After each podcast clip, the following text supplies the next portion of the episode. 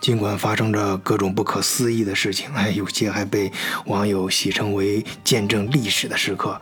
二零二零年就要过去一半了，咱们在世界各地的听友中，有些是刚刚毕业的学生，那就在想下半年去哪儿呢？该有什么工作等着他，或者找什么样的实习先干着？那更多的是在疫情中猫了很久的员工，卯足了劲儿，哎，回到工作岗位上。大干一场，还有一些朋友自己是老板，嗨，自己做生意呢，就想着下半年重整旗鼓，带着团队商场搏杀。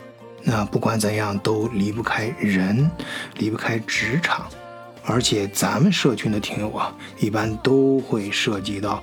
国际生意，哎，这跨国的业务买卖。那么，海外华人在欧洲和在美国哪个地方收入更高？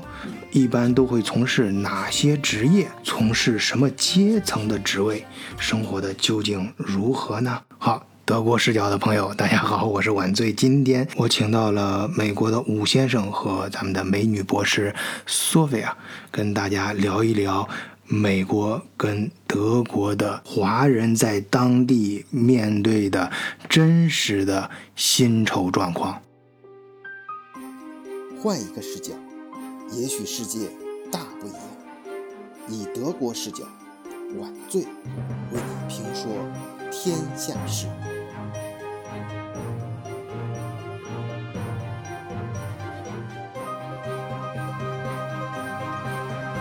那我就叫你巫呃巫师吧，叫我不不不要说鸡巴，那叫本名吧，叫我本名吧，不是现在叫武先生吧，我们叫武先生行了。好，一来是因为女士优先，二来是作为咱们的老朋友了。那索菲亚，你先跟大家问候一声吧。大家好，我是索菲亚，非常感谢晚醉邀请我到这个节目上来。啊，客气客气啊，首先非常欢迎啊。哎，索菲亚，你来美国多久了？十三十三年是二零零七年过来的，嗯嗯，所以对美国是有一些了解。是一直住在 L V 吗？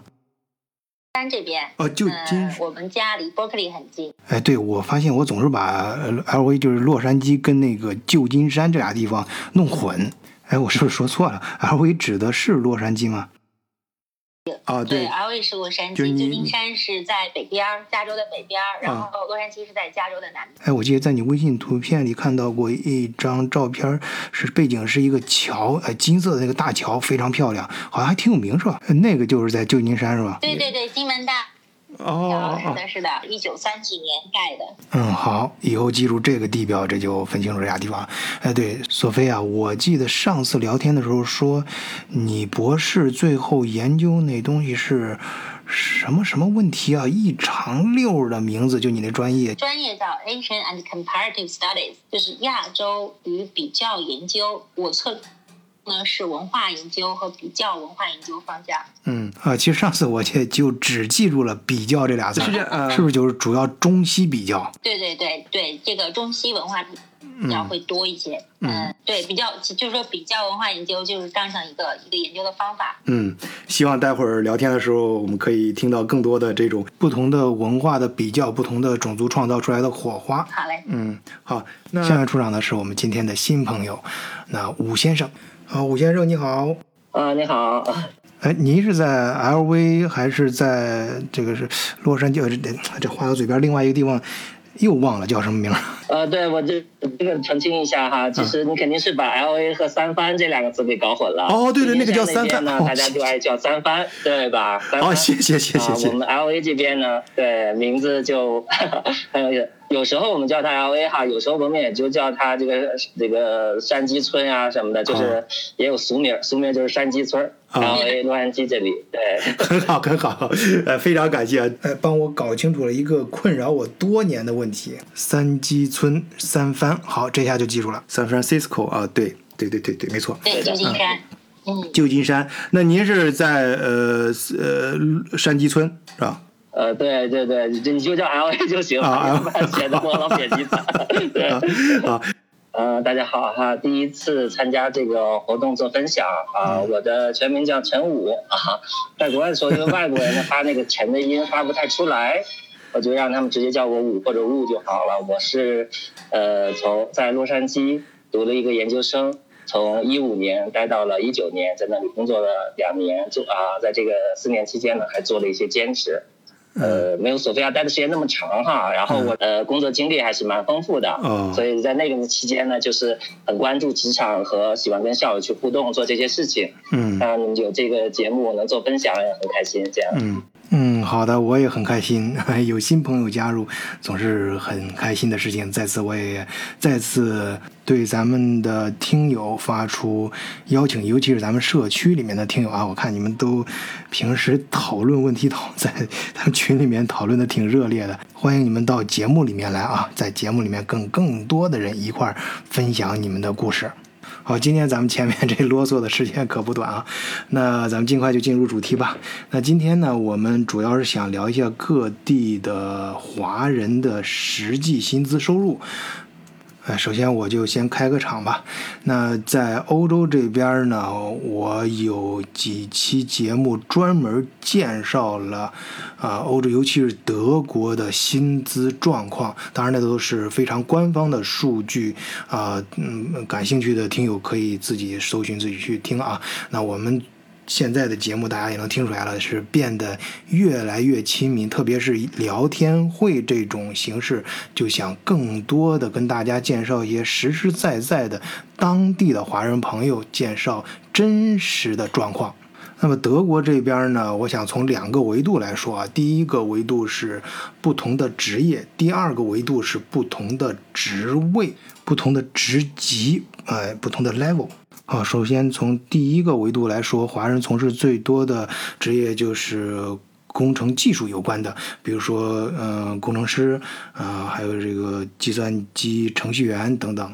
然后就是跟中国有关的，比如说采购，这些薪资呢，大约都是在五六千欧元左右吧。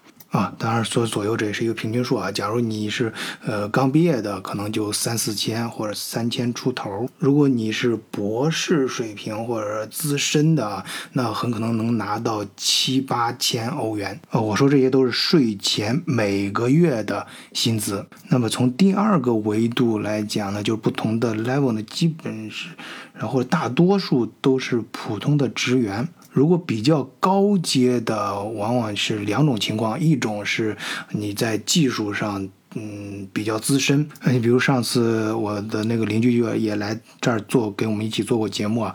他就是博士毕业，然后在他从事的那个行业，就是那个专业上，呃，也从事很多年，确实是水平比较高。那人家就是高级工程师啊、以至于他的项目经理就是。到其他不同的公司去跳槽了，也非要带上他。那当然，到新的呃项目和新的公司里面，直接就是比较高阶的这种职位。那还有一种情况呢，就是中国的大型集团和大型公司在这边成立的分公司或子公司。那我想大家都看过去年奥巴马拍的那个纪录片。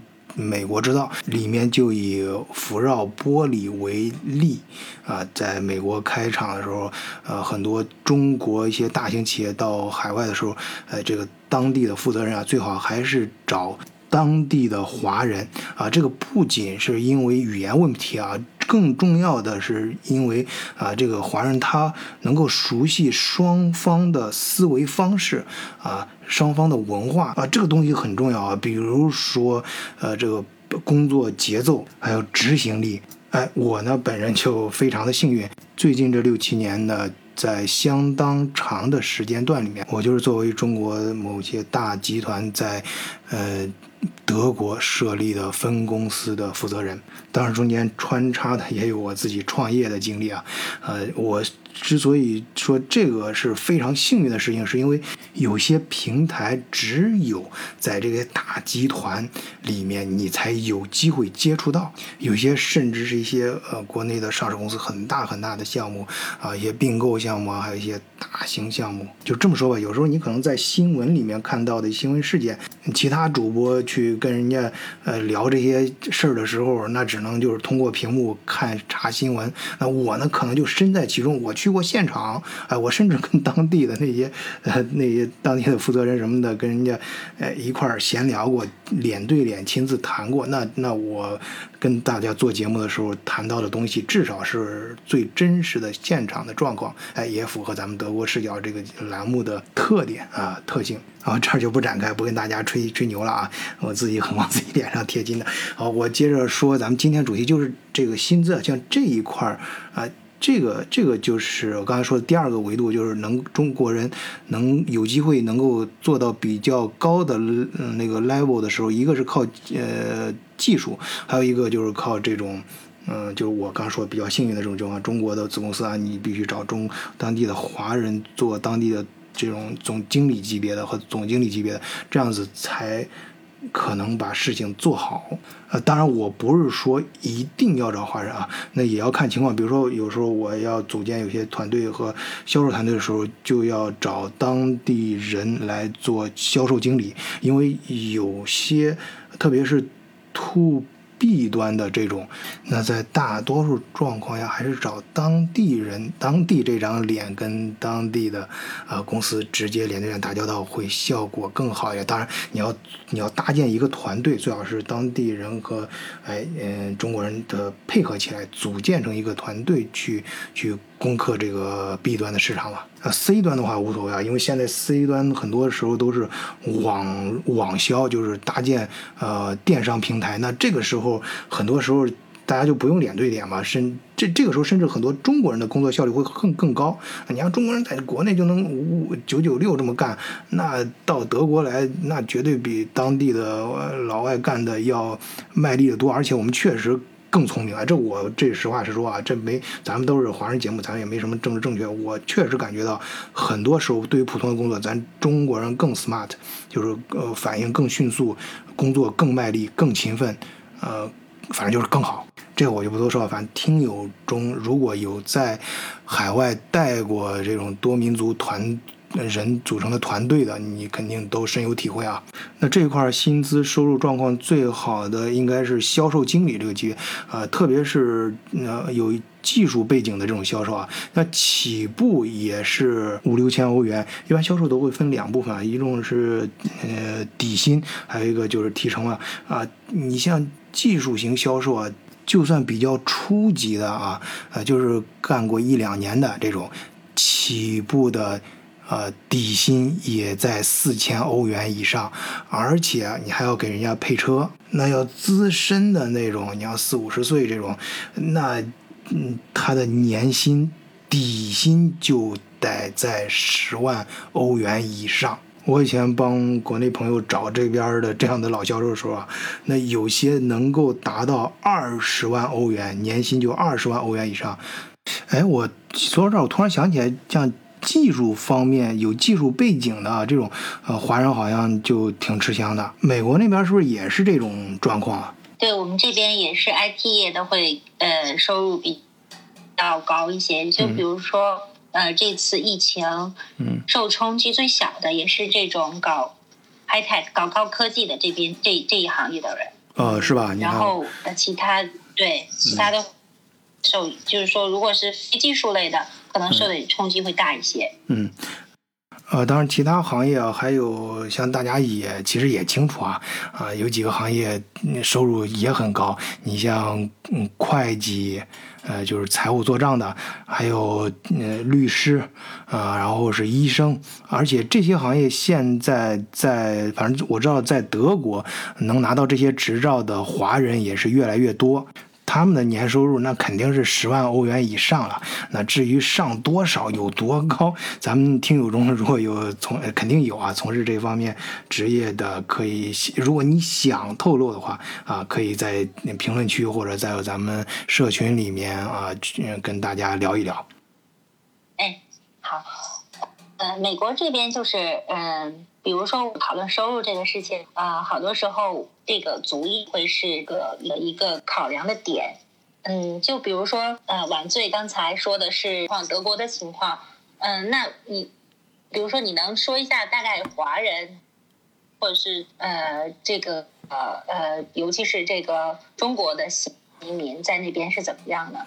呃，很好，这个博士一张嘴确实是不一样，把这个问题一下就提高到一个高度啊，一个理论高啊，一个不同族族群上来看待这事儿啊，也是今天咱们应该讨论的事儿。呃，在德国，华人的总体收入其实还不错。你想嘛，留在德国的华人，由于这个签证限制啊，无非就这么几种嘛，一种是。一种是毕了业找着工作的，那这种你要么就是手里有两把刷子，要么就是你从事的行业是，呃，这边人特别缺的啊，要么就是国内派过来的。对，刚才我谈到国内派过来分公司，还有一种状况，就国内大型集团有些国企啊派过来的分公司，那个是直接从。国内啊，经过国内这个系统吧，我们说组织上长期考验过的、信任的人，才能派到这边做领导啊，那个收入是相当高的，而且待遇也非常的好。还有一种是嗯自己开公司的啊，这种就很难说了。那你生意做得好了，就是收入高一些呗；生意做得不好的话，就暂时拿的少一点。但总之啊，你能在这边留下来，你的公司。基本上是运营状态比较好，就算你的工资，呃，可能呃，实际上收入不是很好，但是你也肯定是自己有很多钱，有很多存款往里面去去把你的账拉平啊。当然这块儿不太好说啊，这个在德国有过经商。经验的朋友啊，一定知道我在说什么啊，呃，但总之就是他肯定是不缺钱的。要如果是缺钱，而且公司运营的不好，那在德国也没法待下去嘛。那签证官外管局肯定也就不会再给你续法人签证了。所以就面儿上来说啊，大体上来说，在德国能待下去的华人收入还 OK。呃，当然你刚才提到的那个啊，就是如果上升到不同种族相互比较的话，呃，有一个我很想说的点啊，就是呃，从事同样的工作啊，或者同样的职位，华人的工资收入会比其他呃。特别是比当地的白人会低，而且是这样的啊，就是从下往上，从普通的职业到高阶的，就是高端的经理和总经理层面，越往高阶走的这种职位，呃，同样的职位，如果是华人和当地的白人比较的话，那么华人的收入会。呃，低是差别会更多。当然，你这不包括灰色收入啊。你要有些人自己有通过其他手段，那咱们不包括这种情况啊。那嗯，哦，就是说你们是有实际差别的。如果是做相相似的事情，职位相当的话，呃，华人还是会比。呃，其他的族裔，尤其是白人会低一些，是这样吗？对，而且还有一个很有趣的现象啊，这不能说有趣了，说起来就是有点伤心啊，就是就是咱们中国人自己开的公司，或者是中国的大集团自己开的分公司，越是在这样的公司里面，华人和和当地人的收入差别越大。反倒是进了德国人开的公司里面，哎，同样的职位，华人跟其他种族的收入差别不大。哦，你说这种种种族的歧视，其实反而是呃，华人自己的公司比较明显。对，如果是是本土公司，可能他嗯在法律上会更严格一些，他对华人反而会比较友好，在薪资上。嗯，也对，但是我不太想用。歧视这个词儿，当然，如果很机械的从表面上看啊，那确实是一个歧视的这么一个现象。但是它背后是有一些原因的。它形成这种现实吧，它如果你在当时的这个环境中啊，你并不觉得是歧视这块，我很难表达啊。嗯嗯嗯，因为因为有的时候是美国其实也是也也有相同，但不不不一不一样。也是在种族上面会有一些差距，嗯，我一会儿可以。对，一会儿又可以讨论。但我说这种，我们我们待会儿可以慢慢讨论嘛。就是说这个事儿它原因什么，我们可以逐步的往下的听，也希望听友们呃继续往下听啊。我们会逐逐步去去分析这个原因。但是目前这个现象是存在的，而且这个现象有时候很现实。就是比如说我去招聘销售，刚才我也提到了嘛，特别是 to B 端的那些销售需要脸对脸去谈一些大项目的时候，当地的这张脸还是很重要的。当然，这样只有有些华人也做。的不错啊。我见过有些华人真的很厉害的，他一个月人家拿提成能拿一万多欧元一个月。呃，我们回来说啊，在德国最多的就是有一定技术背景的这种技术型销售。那招这样销售的时候，那我那来应聘者的华人和当地人，那感觉是完全不一样的。那当地人他低于一定的薪资，他真的就不干，而且人家跟你说的是。固定就是呃，销售刚才说了，都有一个固定薪资和提成。人家固定薪资你必须达到一定的程度，而且还要配车，尤其是销售经理的话，他要跟你讲配什么级别的车。而咱们华人由于种种原因嘛，一般就不会提这么多要求，哎，就是来了就给活就干。呃，当然当地的呃白人他们提的呃这个要求也不是无中生有啊，因为德国好多大集团他们给的待遇会更好，呃，但是。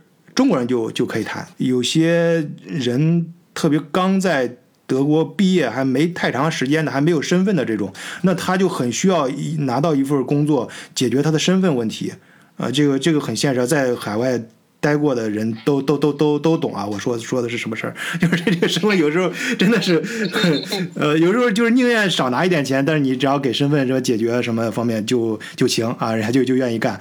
而且咱们而且有华人，就是呃沟通起来，大家在文化和一些理念上也容易沟通嘛。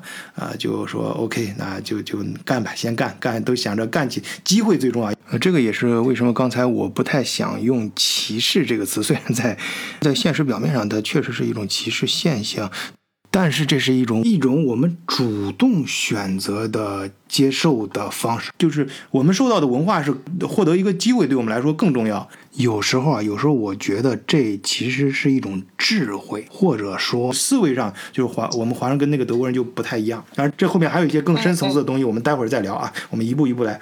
然后 您您说一下那个美国那边的情况呢？哎，好嘞。嗯，就是说，呃，考量收入呢，种族在美国是一个呃非常重要的考量观点，就考察的一个方式。嗯嗯，在美国的话，一般呢，嗯，大家主要说的种族有六个种族，嗯，这就包括了白人，嗯，然后拉美裔，呃，再就是呃非非洲裔。然后呃亚裔，就比如说像咱们重点考呃考量的华人，就属于这个亚裔。然后还有这个呃印第安人，再一个就是一些夏威夷和一些岛屿的原住民。嗯嗯，但当然这个比例最多的就是白人。嗯，还有这个呃拉美裔、非洲裔。嗯嗯，亚裔的比例呢，呃大概能占到百分之六这个样子。嗯，在美国的人口。呃，不是只是说华人啊，亚裔就就范围只就包括了华人，还有从那个比如说从新加坡、马来西亚、不丹、越南、呃印度等等国这种亚洲国家来移民过来的，加入美国籍的这样的人，嗯，大概这个这样这样的比例，亚裔的比例占到了美国总人口的百分之六。嗯，刚说到这这个收入呢，美国。二零一八年这个统计的数字，美国统计局统计的数字说，这个美国家庭收入的中位数是六万三千一百七十九美元。这个家庭收入中位数是这里计量这个呃收入的一个非常重要的单位，就是说它是以家庭住户为单位进行统计，大概一半人比这个中位数高，然后一半人又比这个中位数低。嗯嗯，所以这个六万多美元是。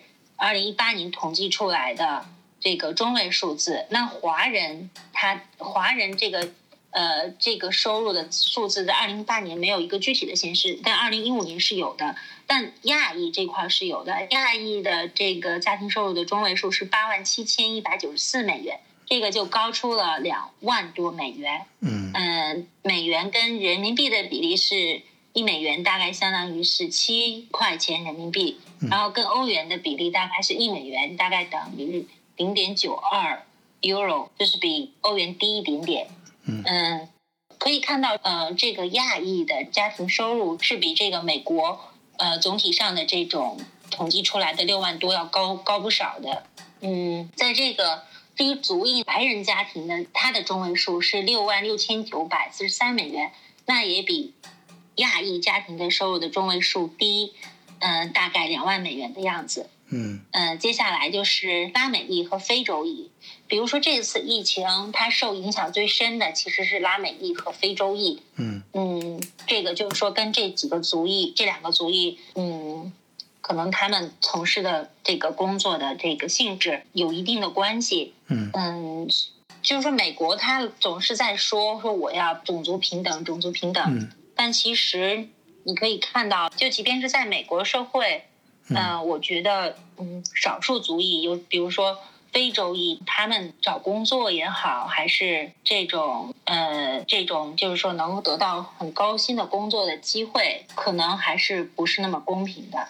对，是吧？大家会说，嗯就是官民官方会说，哎，我们都就是依据法律，他必须要写出啊，我们没有任何的歧视。嗯但但这个东西，你你通过这个数字可以明显的看到这种这种族裔的差距。这个非非洲裔的家庭收入中位数它只有四万一千多，那这个是呃比这个总体的这个中位数要低两万多美元，嗯，然后是亚裔的大概呃二分之一都不到。不是我我哥不好意思，我我我听我听错了，对啊我刚才也没有听清啊，楚这个我。我我我听我听听混了。嗯，第对我是不是刚才没有没有解释的很清楚？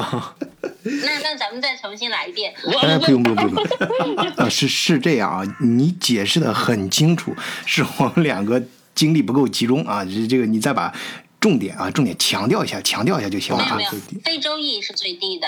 啊，非洲裔最我我是属亚裔是第一名的，亚啊裔是在这几个族群里面他是第一名。拿的最高的，亚裔的那个家庭双位数是八千七八万七千多，嗯就是八万多美元。嗯然后呢，那个美国的整体上的这个平均值，也就是中位数是六万多。啊那亚裔是比这个中位数高了两万多，让白人呢，他白人他是六六万六千多，他只比中位数高了几千块钱。那亚裔呢是比白人这个中位数又高了，又高了两万多，啊所以是，所以亚裔。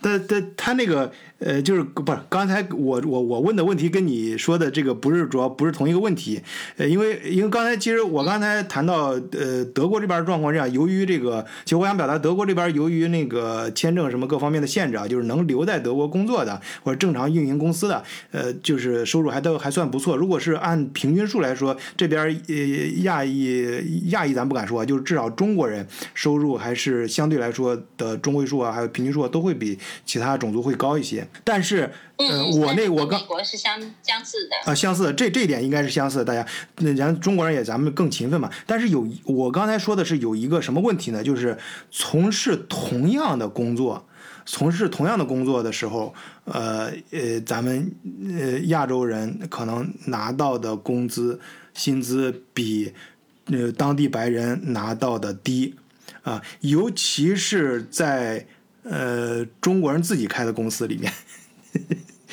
就是嗯嗯嗯，我不知道你那边有没有这种这种状况？这个我觉得还好，还好这大公司，尤其是大公司不会出现这个问题。嗯嗯嗯，其实，在亚裔里面，你们猜一下，亚裔里面哪一个族裔是呃薪资最高的呢？比如说我们刚才提过的那些国家，呃，马来西亚、新加坡、印度、缅甸、巴基斯坦，嗯，中国，呃，韩就等等吧，这些你们可以想。哎我猜是你没提到的一个国家，韩国、日本。你觉得是日本我猜是日本是吧？啊，我猜是日本。你呢？哦，这不对，不对，我我说错了，应该是印印度啊，。对对对对对，印度印度印度，对，我也也经常看是的，是的。印度。 का होता है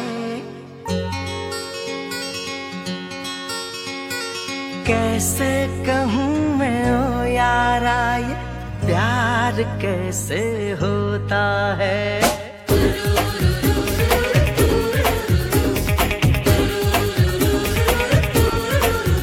हे, आँखें खुली।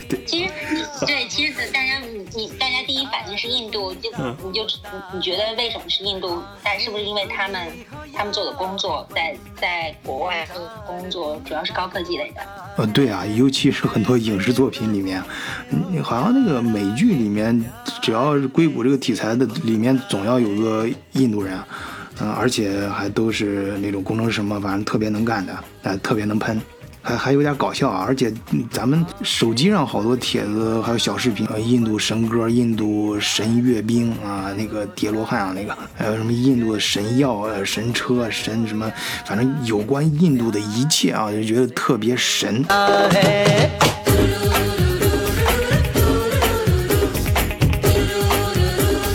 因为我在读书的时候也是遇到就是这种情况，读 CS 就计算机专业、科技相关专业的呢，那大部分都是亚裔，那可能印度比中国人读呃计算机专业的还要略多一点点，这是我得到的信息。后来我就跟校友就聊天哈，这个印度的 校友就跟我说，说他们是背着贷款出来读的书。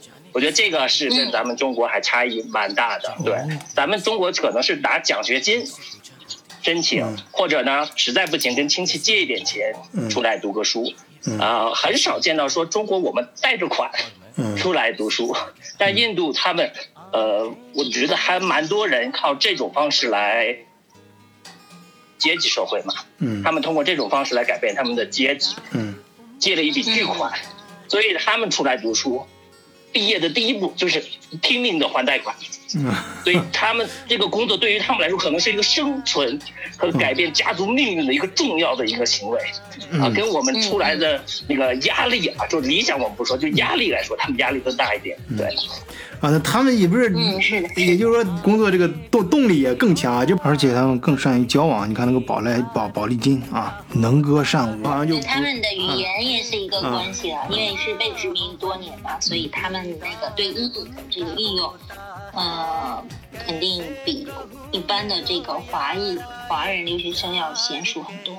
哎，刚才那个苏菲亚，你提到那个语言的问题啊，我也想呃说一下，为什么我刚才说德国呃一般华人从事的都是技术行业的工程师啊、计算机啊什么，呃，就是跟语言有很大关系，因为技术行业它可能不需要语言交流那么多，而且我华人好像也不太想在工作的时候跟外国外边跟其他人嗯进行语言交流，而且咱们都比较推崇那种埋头干活的品质。当然，我说这个大部分情况啊，我身边也有一些中国人确实是语言能力特别好，而且善于交际。那在美国那边，在英语的这种语言环境下，是不是情况就好一些呢？上过学的话会好一些哈对，就是说，嗯、对你念完书念，比如说本科在这里念的话，就会好很多。嗯如果是硕士过来的话，可能还得适应一段时间。嗯你觉得呢，陈武？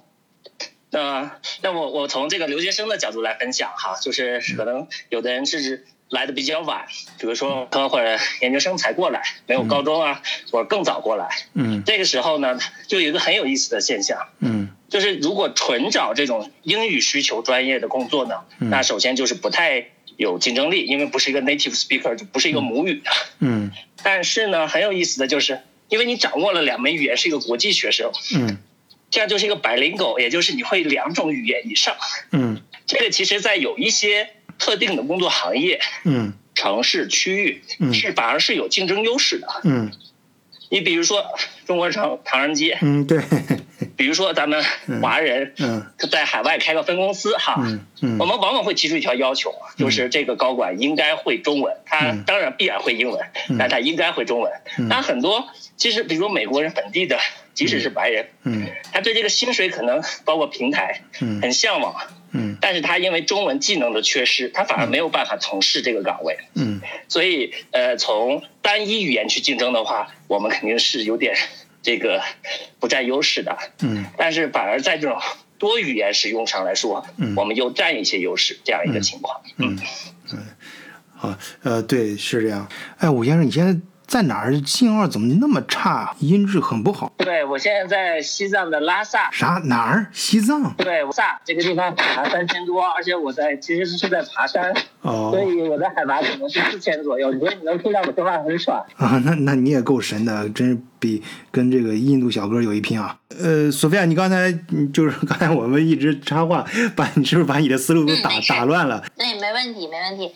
就是呃，在美国呢，嗯、亚裔这个族群，嗯、在经济层经济这层面上取得的成就，近些年来，尤其是这个两千年以后，随着这个科技移民潮的这个呃越来越越来越这个移民潮越来越明显嘛，嗯、这个亚裔在美国的经济上的成就还是比较被认可的。我不知道你们有没有看过一个电影啊、呃或者是小说叫《Crazy Rich Asians》。呃，我给大家简单做一下旁白啊。这部电影的呃中文名字叫《摘金奇缘》啊，其实咱大陆翻译的比较文艺，其实港台那边翻译的比较直白一点，就是亚洲富豪的疯狂婚礼。一开场就比较豪啊，就是男主角他妈啊，在一个豪华酒店里面啊受了点委屈什么，反正不太顺眼，就直接把那个豪华酒店给买下来了啊。这个也是很经典的这种桥段啊，很多地方都都用过，比如说在一个饭店里吃饭啊，店小二什么呃狗眼看人低啊什么的，然后拿一生气直接把这个饭店就买下来了啊。然后这个电影它的主要的情节其实也是很俗套了啊，就是嗯呃很有钱家的这个大公子，然后呃跟比较现代的一个中国女性呃呃相恋的故事，然后他妈反对比较传统嘛，就是看不惯这个新时代的女性啊，觉得她不配他们的有钱的这么富豪的家族，然后呢经过一连串的这种嗯故事，然后最终他说服了他的嗯男主角的妈妈啊，让他接受了他啊，最终男主角成功的向啊这个女主角求婚啊，然后他们来了一个 happy ending，进行了一场富豪级别的世纪大婚礼啊啊！这部电影啊，其实它各个桥段我觉得都很嗯俗套，但是为什么当年的？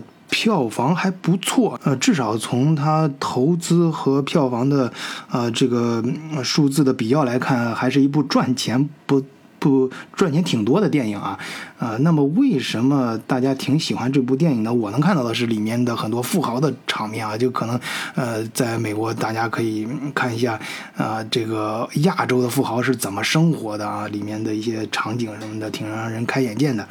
呃，当然里面还有一些文化冲突什么这方面的，我相信，呃。导演还有这这，它原来是一部小说啊，这个小说它本身都是有一定内涵的啊啊，这个至于更深层次的原因，为什么这部电影还比较成功，就请这个 Sophia 啊、给大家好好讲一讲吧。它主要突出了这个呃亚裔的一个一个形象的翻转，就是嗯、呃亚洲电影，比如说亚以亚裔亚洲族裔的这样的一个电影，尤其是华人这个这这个小群体，嗯。呃作为这个中心的这样一个电影上映在好莱坞是上一次是在二十五年前，嗯、是那个嗯、Joy Luck Club 那个电影，应该叫《福喜堂》吧，嗯。嗯，是很一部电影了，二十五年前在好莱坞上映，当时取得非常呃非常大的这个票房成绩。嗯嗯，接下来就是现在这个《Crazy Rich Asians》，嗯嗯，这个电影《福喜堂》那部电影呢，它更多的是一种对中国文化的一个批判和反思啊。嗯，这这个电影当时的票房成绩很好，尤其是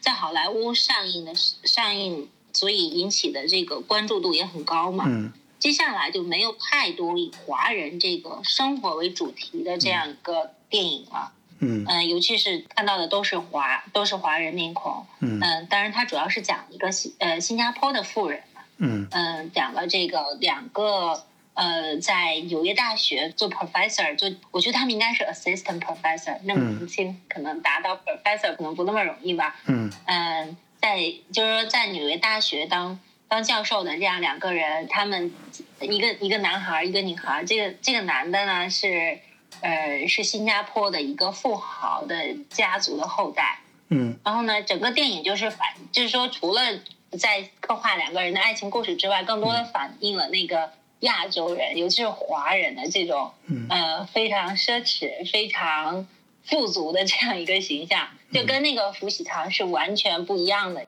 反映出来的画面截然不同。嗯呃，也就是二十五年之后，你可以看到这个华人的这个形象的这种翻转，尤其是在好莱坞这样一个地方。嗯呃，这这个还是挺有意思。就是如果有有时间可以看一下这个电影。呃，亚裔里面的细分族群，刚才我们讨论了有印度裔，印度裔确实收入是最高的，家庭收入中位数是最高的。嗯嗯，二零一五年的统计数据呢，他们的家庭收入中位数是呃美国平均值的两倍。嗯我不知道在德国怎么样，在印度裔在美国，当然他从事 IT 的比较多，但他在精神文化影响，在美国社会里面也是比较明显的，比如他的宗教，嗯，他的舞蹈，嗯，还有他的艺术。你们那边我们这边影响，就我说我自己吧，我们家邻居啊，就跟我隔一道墙，那就是印度裔。他说他小时候就来德国了，因为我们家这都是联排嘛，我们更他们刚盖好，我们搬进来的时候，大家那个花园都连在一块儿的，呃，哥们儿直接就是，呃，到处串，表现出这种积极而高超的社交能力啊。就是比比如说我们正在那儿烧烤，人家就非常嗯那个自然的走过来，然后又又这种就是毫无呃违和感的从那个烤架上就拿起一块烤肉，就像自己家的东西一样吃，一边吃还像就像就像就是坐在你旁边已经很长时间的这种老朋友一样跟你闲聊啊，毫无违和感，也没有、无缝衔无缝衔接。啊，当然这哥们人还是不错的啊，他是空客的呃工程师。呃，我之前说过，空客在汉堡呃很大，在汉堡专门拿出一个岛，呃，给空客空客做他的。主张组装厂啊，然后那哥们儿主要研究呃机翼，就是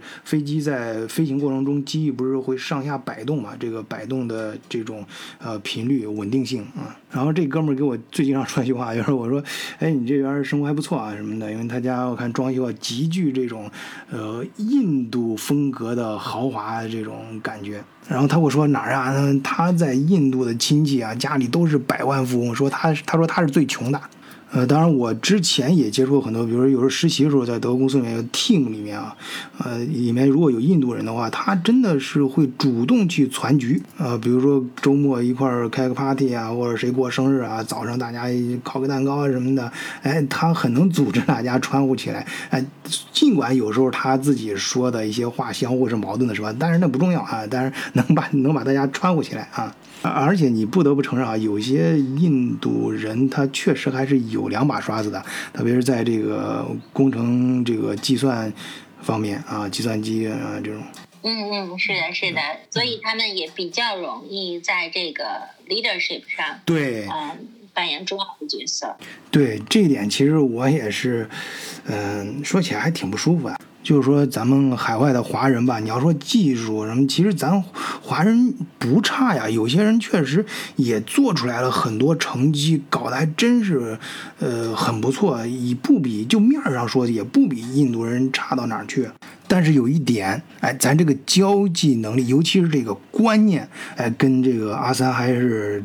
差一点啊，呃，至少是不很不一样。反而人家那个摇头晃脑的说着，然后白活着，啊，然后跟这个在这个西方呃公司大公，尤其是大公司的这个体系里面，哎、很能吃得开。呃，所以在这个 这个西这个西方这个大公司里面，我不知道美国那边，我估计也差不多啊，就是这种，呃，感觉阿三就是跟开了。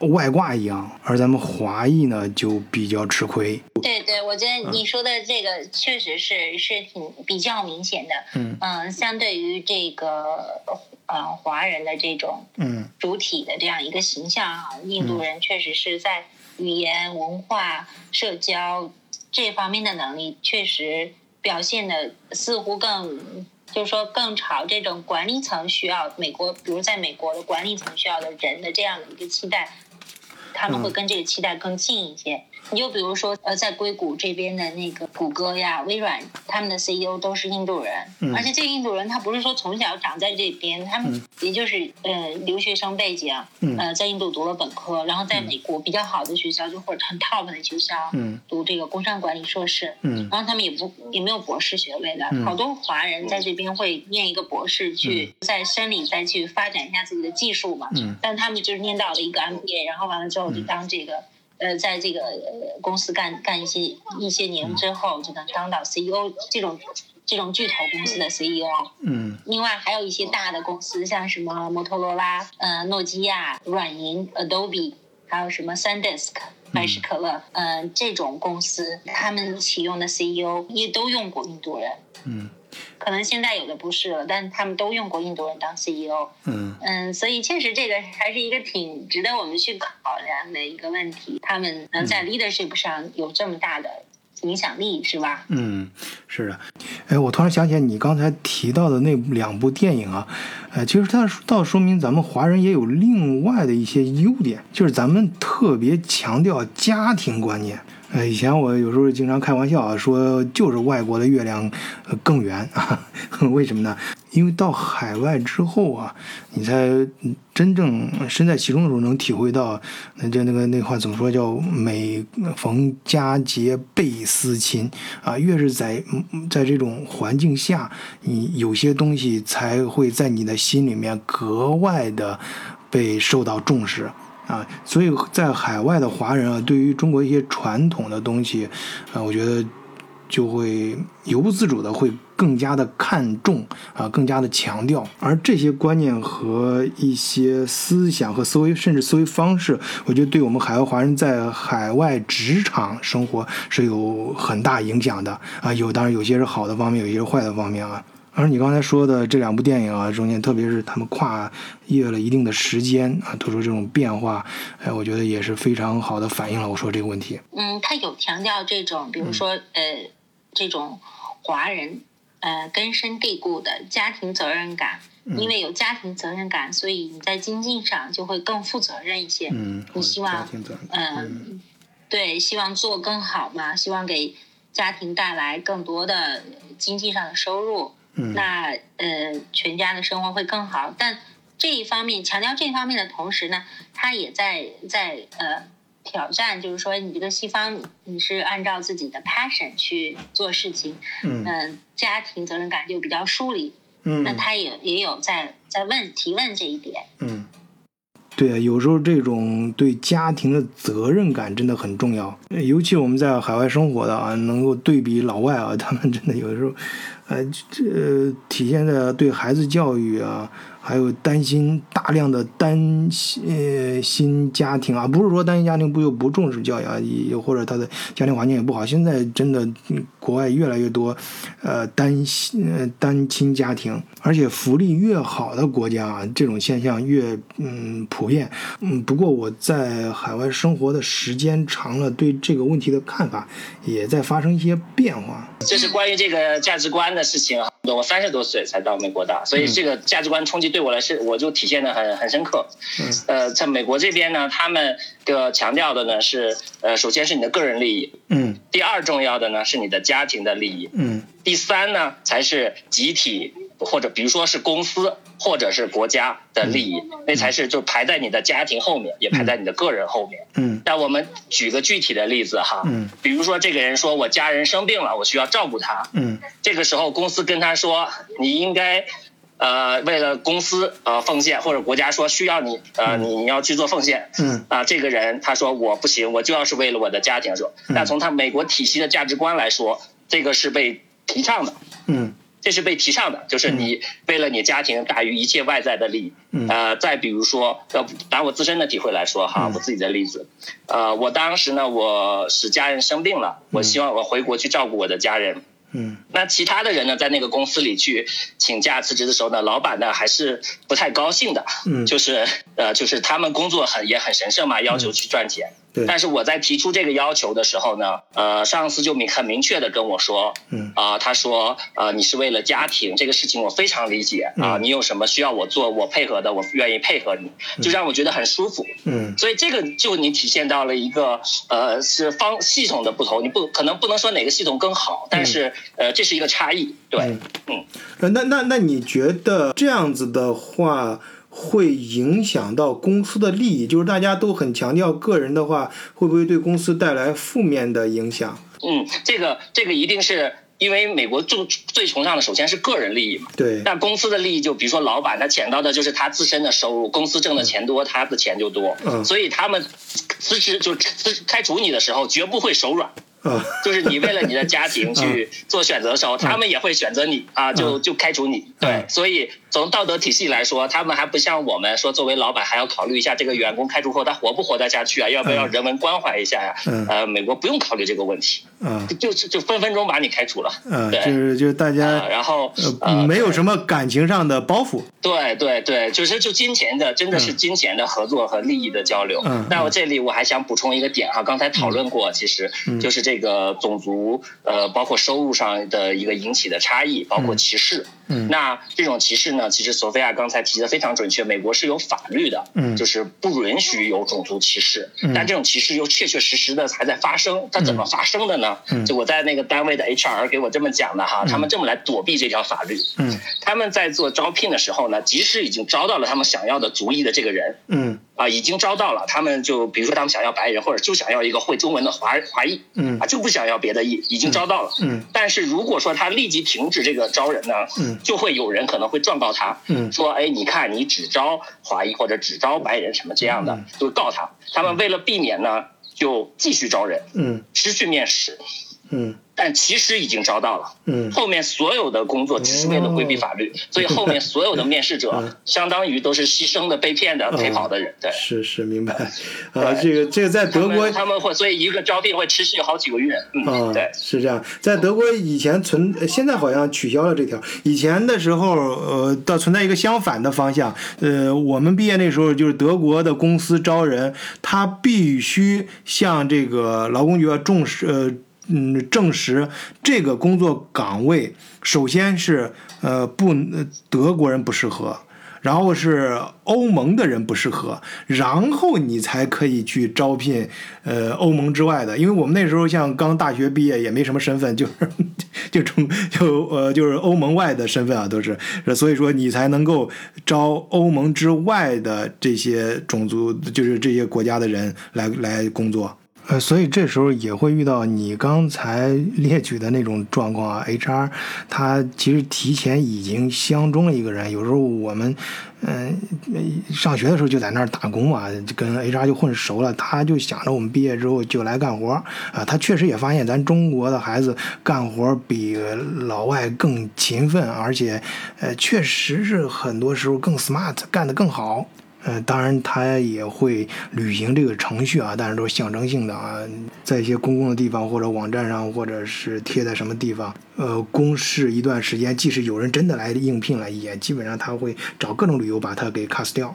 哎，就像刚才你说的那样，他到最后就是，呃，总会会给出一个充分理由。你看，我都试过了，确实是只能招这个欧盟之外的人了。跟你说那个事儿是一个事儿，但是但是逻辑正好是相反的啊。对，哎，美国也有一个类似的这个进度，跟你提呃分享了这个德国的是一致的，嗯就是美国留学生啊，如果想就是在美国留学留学生想呃留下来工作的话，要得到一个工作的授权，要抽那个 H1B。嗯 H1B 可以授权你一到三年的工作哈，嗯工科生比如说可以工作三年。嗯那抽 H1B 这个工作呢，呃，从美国法律上来说，它要求你，呃，这个 A 这个单位的 HR 必须把这个招聘的启事啊，啊、嗯在单位的明显的地方要公示。嗯公示啊、呃我不记得具体要几个月了，比如说一个月还是三个月。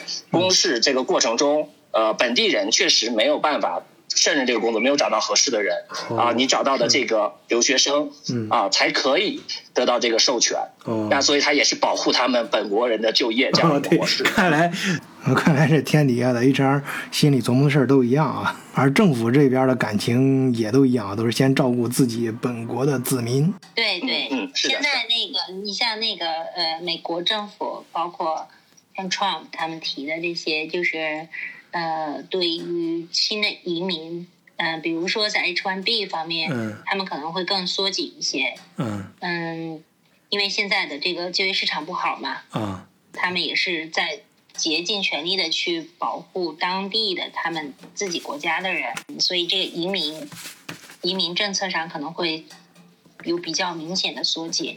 现在失业率都很高是吧？是的，是的，这边失业率挺高了，嗯应该是呃反正德最近刚出了出了数字，你们是多少来着？呃德国这边数字不停的在变，而且分不同的行业啊。嗯，大体我记得是刚开始的时候，就是疫情刚开始是百分，就是那时候影响是很大，已经达到历史最高都百接近百分之五了什么，现在肯定是接近百分之十了都。啊，顺便我也给自己打个广告啊，因为现在确实市场很难做，啊，应该但是正在回暖。但不管怎么说，我就是原来的这个业务没法往下做了，啊，现在也回到汉堡，嗯，我们有自己的仓库，然后有自己的德国公司。呃，如果听友们中间有在德国和欧洲发展业务需求的啊，可以私下里找晚醉，我们可以谈合作啊，咱们在欧洲帮你把业务做起来，我们也能找点活干。嗯，好，我们回到节目，现在反正德国的失业率挺高的，但已经是。欧盟国家中失业率最低的了，而且欧洲的疫情在好的方向发展，啊，很多地方都已经复工了。呃，德国，呃，最新的消息是默克尔说让每个州自己来决定，根据自己当地的状况。啊，我看很多地方都恢复了正常。啊，所以下一个经济周期可能要嗯慢慢到来了。那么看好欧洲或者你在欧洲有业务需求的，可以现在考虑一下啊。我们可以私下里接着讨论。啊，那接着回节目里面说，呃，那美国这家美国是百分，之十四点七，嗯，好，美国是百分之十四点七，也是非常高了，历史上差不多是最高的了。嗯对，因为这个疫情毕竟还会影响很久嘛。嗯嗯嗯，是的，是的。哎，我这里我想分往一个话题往回聊一聊哈，嗯嗯关于这个税率的这个，上次聊到德国嗯，Thomas 分享他德国税啊，其实还是蛮高的。嗯啊、那在美国这边，它也是一个重税国家嘛，而且它是全球性征税。嗯啊、你这这个无论是拿绿卡了，还是成为美国人了，到比如回中国继续工作，那美国交一份税，中国还要交一份税。当然，中国也是这样，中国也是全球纳税市啊。嗯啊、相对来说，美国的纳税查税方面呢更严格，就是他一旦发现你偷税漏税之后，就是恨不得把你啊、查的倾家荡产。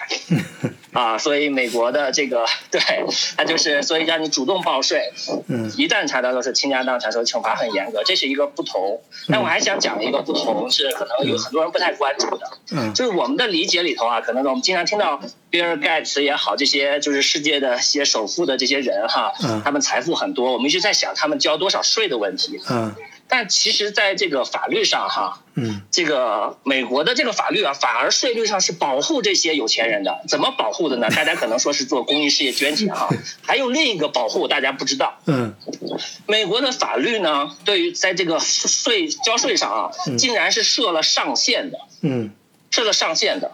这个具体的数据每年都在变哈，这个上限。嗯呃，但这个上限会决定什么意思呢？就是当你有钱到一定程度之后，嗯你的钱越多，但那时候你交的税跟你之前的税是一样的，每一年，嗯嗯，这个很可怕，嗯就是有钱人越有钱，非常可怕。这个这个这个呃，对对对，你你说这个是这样 的，这个德德国也非，常可怕。我德国也这个这个我我这这个这个钱影响到什么？啊德国也不一样哈。就是呃，刚才我在前面提到过一点啊，就是说这个。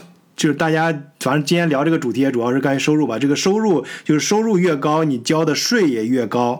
这个逻辑呢是有一个上限的，到一定程度，这个基本上就是咱们老百姓能看到的这个层，这个能见到的这个层面，就是就什么层，包括你有时候有的人特牛啊，我你年收入我能两三两二三十万欧元，就相当于中国你原收入能能有个二三百万啊，这这这种就很高的，甚至有那五百万年收入，但是他都是拿工资的这个层面，都是都是就是说为就是。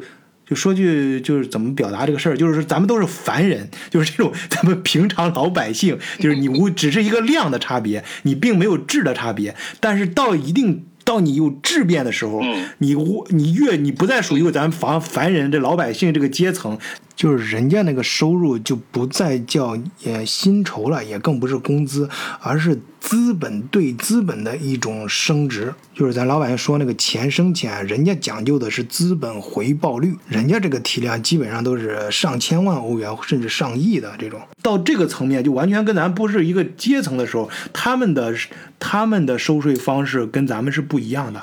德国有一个词儿叫做呃安马里西或者 p o s h a 就是刚才你说那种啊，一次性的，哎，你交多少钱有个上限，这就行了，这政府就这相关的税务机关就不再管你了。这个我从来没有在呃媒体上或者文字资料上看到过。这个是有一次跟一个经济学老师我们闲聊的时候，他私下里给我们讲的。呃，所以说你们两位还包括咱们听友啊，你们也就是一听啊，这个不一定对啊，就是。好像德国是百分之二十五，好像就是富人，他就是钱到一定程度之后，他就呃一次性的呃交嗯嗯有一个基数的百分之二十五好像就行了，不再像我们平常人的工资单一样乱七八糟的各种税乱七八罗列的非常多，他们就一次跑煞的就就是就是一个大包价，而且在。德国呀，他这个阶层的人跟我们生活完全不一样。这我在前面，呃，有几期节目里面也专门讲到过。像德国还有欧洲这种典型的富豪家族、贵族，他们的生活跟我们平常老百姓是是两条平行线。他们的他们从出生到死，就是整个这个生活跟我们完全没有交集。你平常也看不到他们。他们的聚会什么，他们玩的，大街上你即使见了也认不出来。反正他们跟他们，他们就是我们完全不知道，而且他们的生活方式我们也不知道，就是跟跟我们没有交集。我不知道在美国，嗯，你像反正有些国家啊，至少咱们平常。报纸上能看到富豪排行榜，那些人有时候还经常到呃媒体上、电视上来讲讲话，给大家教年轻人如何成为他们这样的人啊，自己是如何发家的、发家史什么的。但是在德国这儿的富豪和贵族阶层完全是一个封闭的黑盒，我们不管是在媒体上还是电视什么网络上，根本就看不到任何关于富豪的。贵族的他们的报道也没有任何，些媒体上也不会出现任何他们的文章，以生活中也见不到，就不知道他们是怎么生活的，他们的税收什么的我们也不知道，不知道他们的税是怎么收的。但是你刚才提到的第一点是是是是德国是一样的，就是税在德国是非常严肃认真的一件事情，逃税漏税是在德国是相当于触犯了刑法。就有可能会判刑的啊，这种。嗯，在美国的话，这些富人还是，嗯，还是经常看到一些报道的，比如说像什么那个 Mark Zuckerberg，他他就是那个脸书的呃，C 脸脸书的 founder 嘛，嗯，比如他会捐一些什么，比如他最近因为疫情给，好像他附住在他家附近的一些餐馆，每家餐馆捐了十万美元。嗯。应该是他比较喜欢的餐馆吧，他和他太太，嗯，这些都会有报道，而且他们好像也成立一些 foundation 呀，这些可以，嗯，如果是你做一些公益性的事情，成立一些 foundation，这也是一个。打个岔啊，foundation 是基金会。不用交税嘛？嗯。对对啊，对对对，这样你也不用去，呃，在税上你会有很大的福利，你不用把这些钱都交税，你成立这种基金会那就不一样了。啊，那那其实挺好，美国这样还挺好。对对，你说这一点，我们也能看到这个报报道。避税方式，嗯，对他们成立了，像那个 Mark Zuckerberg，他们成立了一个医疗方面的基金会，他和他太太，嗯，这个这个基金会还挺有名的，呃，专门专门这个资助这种呃医疗方面的科研，嗯，应该还有医院，他们下面还有具体的医院，这些这他们挣的好多钱都直接投到这里面，嗯。哎，这你让我还突然想起来一个德国已故的首富，就是那 R D 的老板。R D 在你们美国好像也有分公司，反正 R D 超市在美国、在中国好像都有啊。就是他的老板 R D 兄弟是以前德国的首富，就直到他去世的时候，整个媒体。都没有他的照片就后来好不容易在犄角旮旯，我我在媒体上一搜了，去有一张照片是他穿着呢子大衣，背着手在很远的地方，一看都是很远的地方抓拍的那种。就那媒体也说这是猜测，据猜测是他的照片，然后确认的是他本人照片的没有。所以这个德国的富豪呀，非常注重保护自己的嗯那个隐私。你像，呃，美国的公司像呃谷歌，刚才你提到的呃这个 Facebook 什么的，他们到德国之后，不是前两年经常被德国呃或欧盟的这个法院在呃告他们嘛，呃罚了巨款。就是因为他们的数据保护做得不好，哎，说侵犯了这个欧盟公民的隐私。呃，就是他们德国也很重视这个。嗯像你刚才提到的，呃，美国的这些大富豪啊，就是，呃，扎克伯格啊，呃，比尔盖茨啊，包括现在一些这独独角兽的这种大老板，呃，美国和中国好像都很多，而大家都知道他是谁，经常露面，而在德国就很少。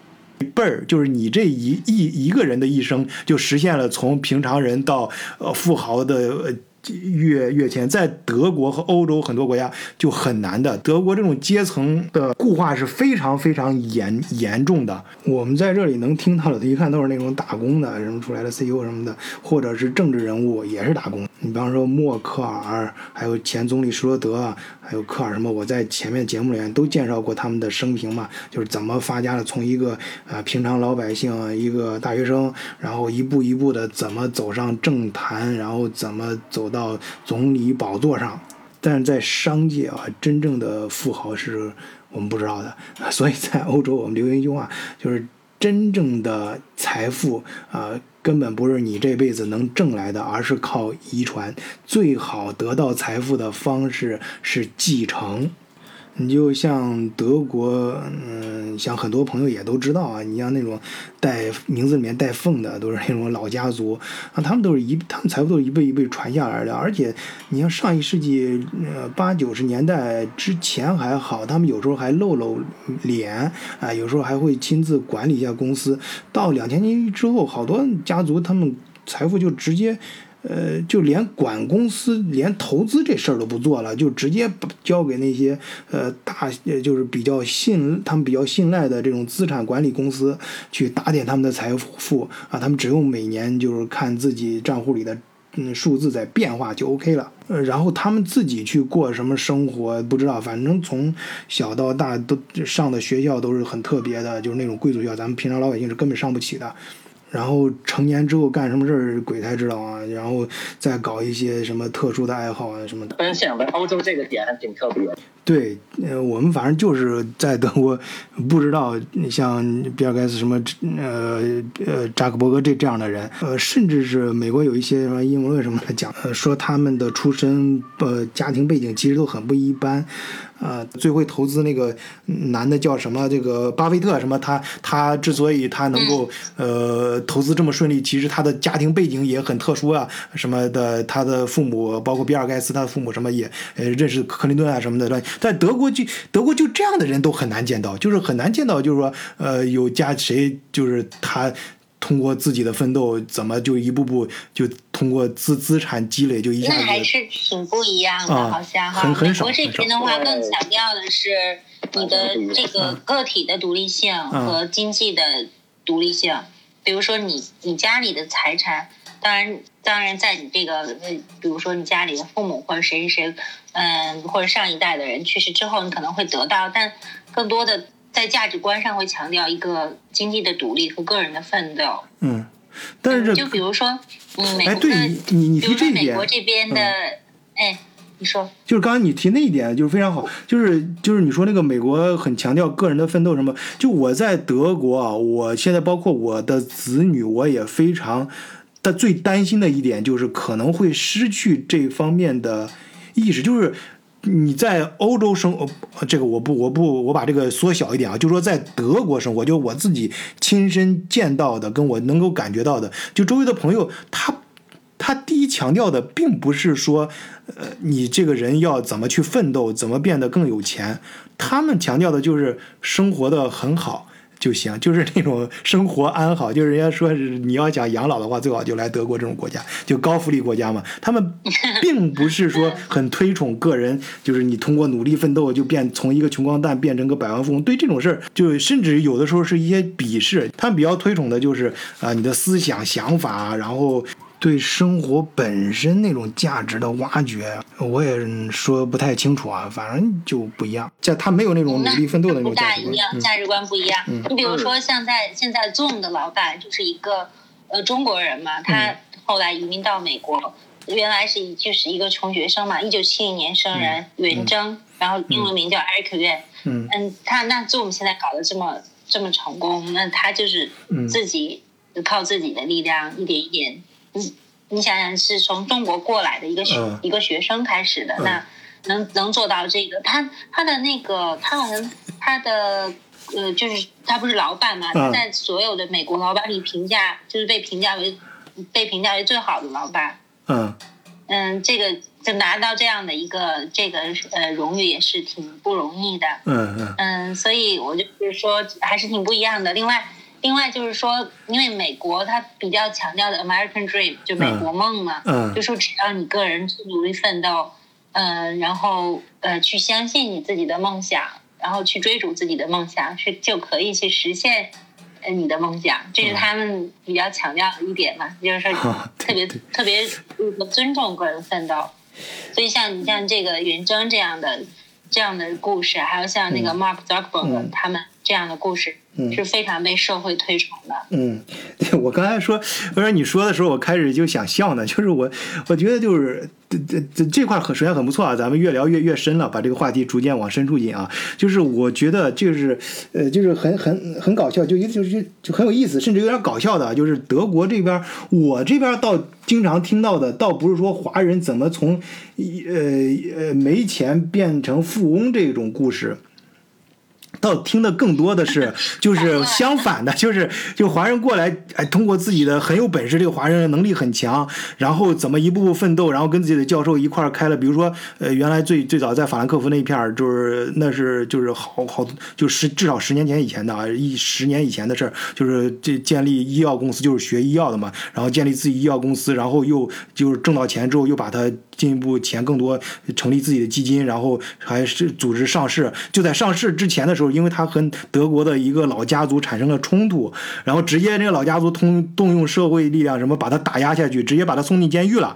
那哥们儿现在很惨啊，首先钱都没了，然后所有的衣食出行都受到严格的限制，比如说开车不能超过多少排量，住的房子不能超过多大，每个月的收入超过多少都会被法院没收。呃，然后这个是当时呃十年，好像二甚至二十年前，就上一代这些华人，那我们这一代就这十年最多的是像汉堡，我们这一片儿，呃，围着海外仓呃跨境贸易发家的一些中国人啊，但是他们现在的下场就是很多都已经进去了。基本上罪名都是什么逃税漏税啊，或者是，呃，在海关那儿报关的时候货物，嗯，就是比方说发发货地填其他的国家什么等等啊，被逮进去了，进监狱了。竟是这样的故事，就是突然就是被，就是正好是相反的。对，其实这个可能就是说，回到咱们刚才说的那个华人的那个主题哈，嗯嗯，可能跟美国梦啊，或者是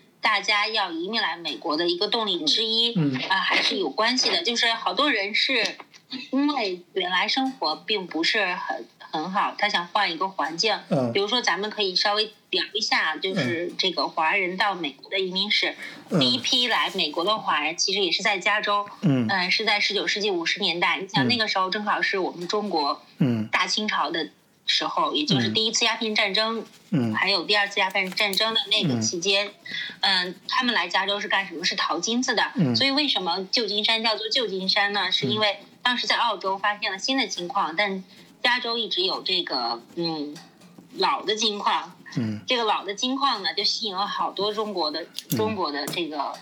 呃，广就是中国人，你从尤其是广东一带的，嗯然后移民到了这个，嗯，一开始并不是说要移民了，他们就是想来挖金子，挖了金子，呃，我可以寄把钱寄回家去，嗯然后让我让我家乡干嗯做得更好一些，让家人更富足一些，嗯。这可能就是简单的，当时就是这么一个简单的想法。嗯。嗯，他们来了之后，后来就在旧金山定居下来了。当然，挖到金子的人是很少的，嗯。但旧金山当时就被被叫做了旧金山嘛，嗯然后在那开始发展早期的唐人街。嗯这些人当然没有挖到金子的人，肯定没有什么太多人了。后来就留下来定居下来做廉价劳动力了。嗯嗯，因为可能在语言呀、文化、教育背景都是比较，嗯当时的过来的挖金子的人肯定是没有受过太多教育的人。嗯他们过来了就，比如说种田呀，当呃做园艺工人呀，嗯做佣人呀，洗工啊，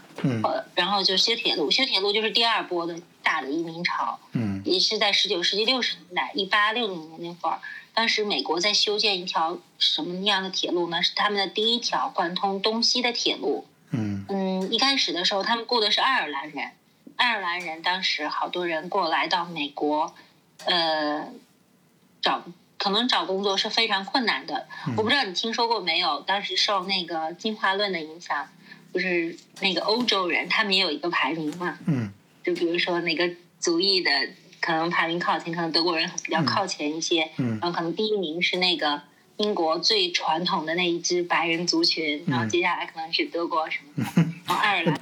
这个我倒没听过。不过我如果说到进化，我想那咱中国人进化的时间不是更长吗？应该比他们在人种上更优越呀。但他们就是说这个基，嗯就是说这种呃文化基因或者种族基因有优越性啊，他们把非洲人排的是最低的。嗯这个东西的话，其实咱们后来咱们咱们再再再回去看这种进化论影响的影响下的这种嗯种族排名，其实是非常非常幼稚、非常对对简单、，因为因为。刚才你提到那个嗯非洲，我倒看到很多文章，就是研究现代人类的起源都是起源于非洲，最早都是从非对对，洲过来的。是非常简单啊可笑的，因为啊他们这种这更多服务于，比如说嗯英国人，嗯他们觉得自己地位感比较强啊，或嗯者，什么但但是但是不可否认的是，就就是最近这几次呃这个产业革命。啊，第一次产业革命，第二次产业革命，第三次这几次产业革命最是发生在西方世世界几个国家。你像最早蒸汽机是在对对对，英国啊这个这个我们承认啊个非常分享啊点非常好，啊包括他们思想上的革命啊，嗯思想上对对对对呃宗教革命早期。嗯，这个是这个是跟中国很不一样的。比如说，为什么中国近代会落后这么多？跟这个嗯。呃西方相比，可能很大程度上是因为制度。嗯，嗯。嗯，就比如说我们的制度，我们在哎，不是咱咱法国去世的时候，对咱们我往回收一收，往回收一收，这这这块儿有点 跑的有点远了，就是 啊但是 anyway，就是说当时他们雇的是爱尔兰人嘛，嗯。爱爱尔爱爱尔兰人当时呃、嗯。表现是不好的，比如他们爱喝酒，这些工人，爱尔兰工人，然后工作效率很低，然后呢，这个这个工头就说，哎，那我们让中国人试试吧。当时的那个嗯。这个铁路的主要投资人是是斯坦福，是就是当时斯坦福大学的创始人，就以他为命名的嘛，嗯呃，以他的姓为命名。其实他是他为了纪念他那个早逝的儿子。嗯但这个斯坦福是铁路的投资人，嗯他是非常反对用中国人的，嗯因为这个当时就是赤裸裸的种族歧视啦，嗯觉得中国人不好。嗯嗯，后来那个工头说，那我那我们先试一下，因为他是直接实际做事情的人，他希望把事情赶紧做完嘛。嗯然后他又他又找了这个淘金热剩呃剩下的这些淘金热留下来的一些中国人嗯，找了五十个人，嗯哎，发现这些非常好用，嗯很便宜，然后又很好用。然后接着他们就开始大批量的雇雇中国人，包嗯括到清朝，他们在清朝的时就是到清朝去呃广东雇佣这些呃中国农村里来的年轻人，嗯好多中国的年轻人就都被运到了加州来修铁路了。嗯嗯，当时是运了，应该是一万三千多个人，嗯呃，非常大的一个数量。在当时，嗯这个修铁路的修铁路的公司应该是叫中太平洋铁路公司吧。当时用了华工是用了百分之九十，就是这个华工的数量占了他们这个工人总数量的百分之九十。嗯当时的华工是呃非常便宜的，比爱尔兰人便宜大概。一天便宜五毛钱，他们是一天只能挣一块一个美元，一块嗯一块钱。嗯嗯，然后这个铁路在运在就是说在这个呃中国人参与之后，就是速度非常快了，中国人非常的勤奋，就像咱们刚开始说的，嗯嗯。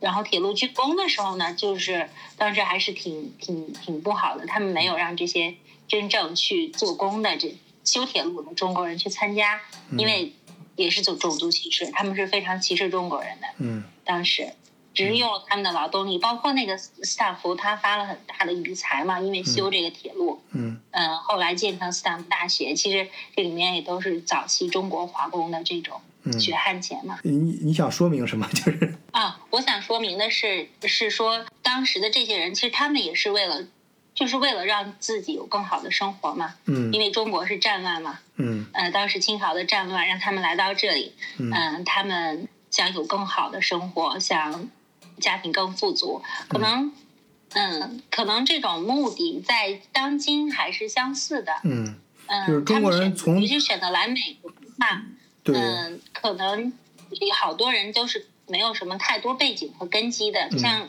不是说他们是什么太多的，呃，特别富有的家庭或者怎么样，包括嗯移民，可能现在的技术移民潮里面有不少，呃，家庭生活不错的孩子，但。嗯呃，总体上看来，好多人留到美国，靠自己奋斗，嗯。去成家立业，去有一份工作，去成家立业，嗯。可能还是跟当时的这些华人，嗯、的想法是比较一致的，嗯就是说靠自己的力量让生活更好一些。嗯，就不像刚才那个武先生说的那个，呃，很多印度人来，现在很多印度人来到德国，呃，不是来到 美国工作，是为了还贷款，上学完之后把贷款还掉。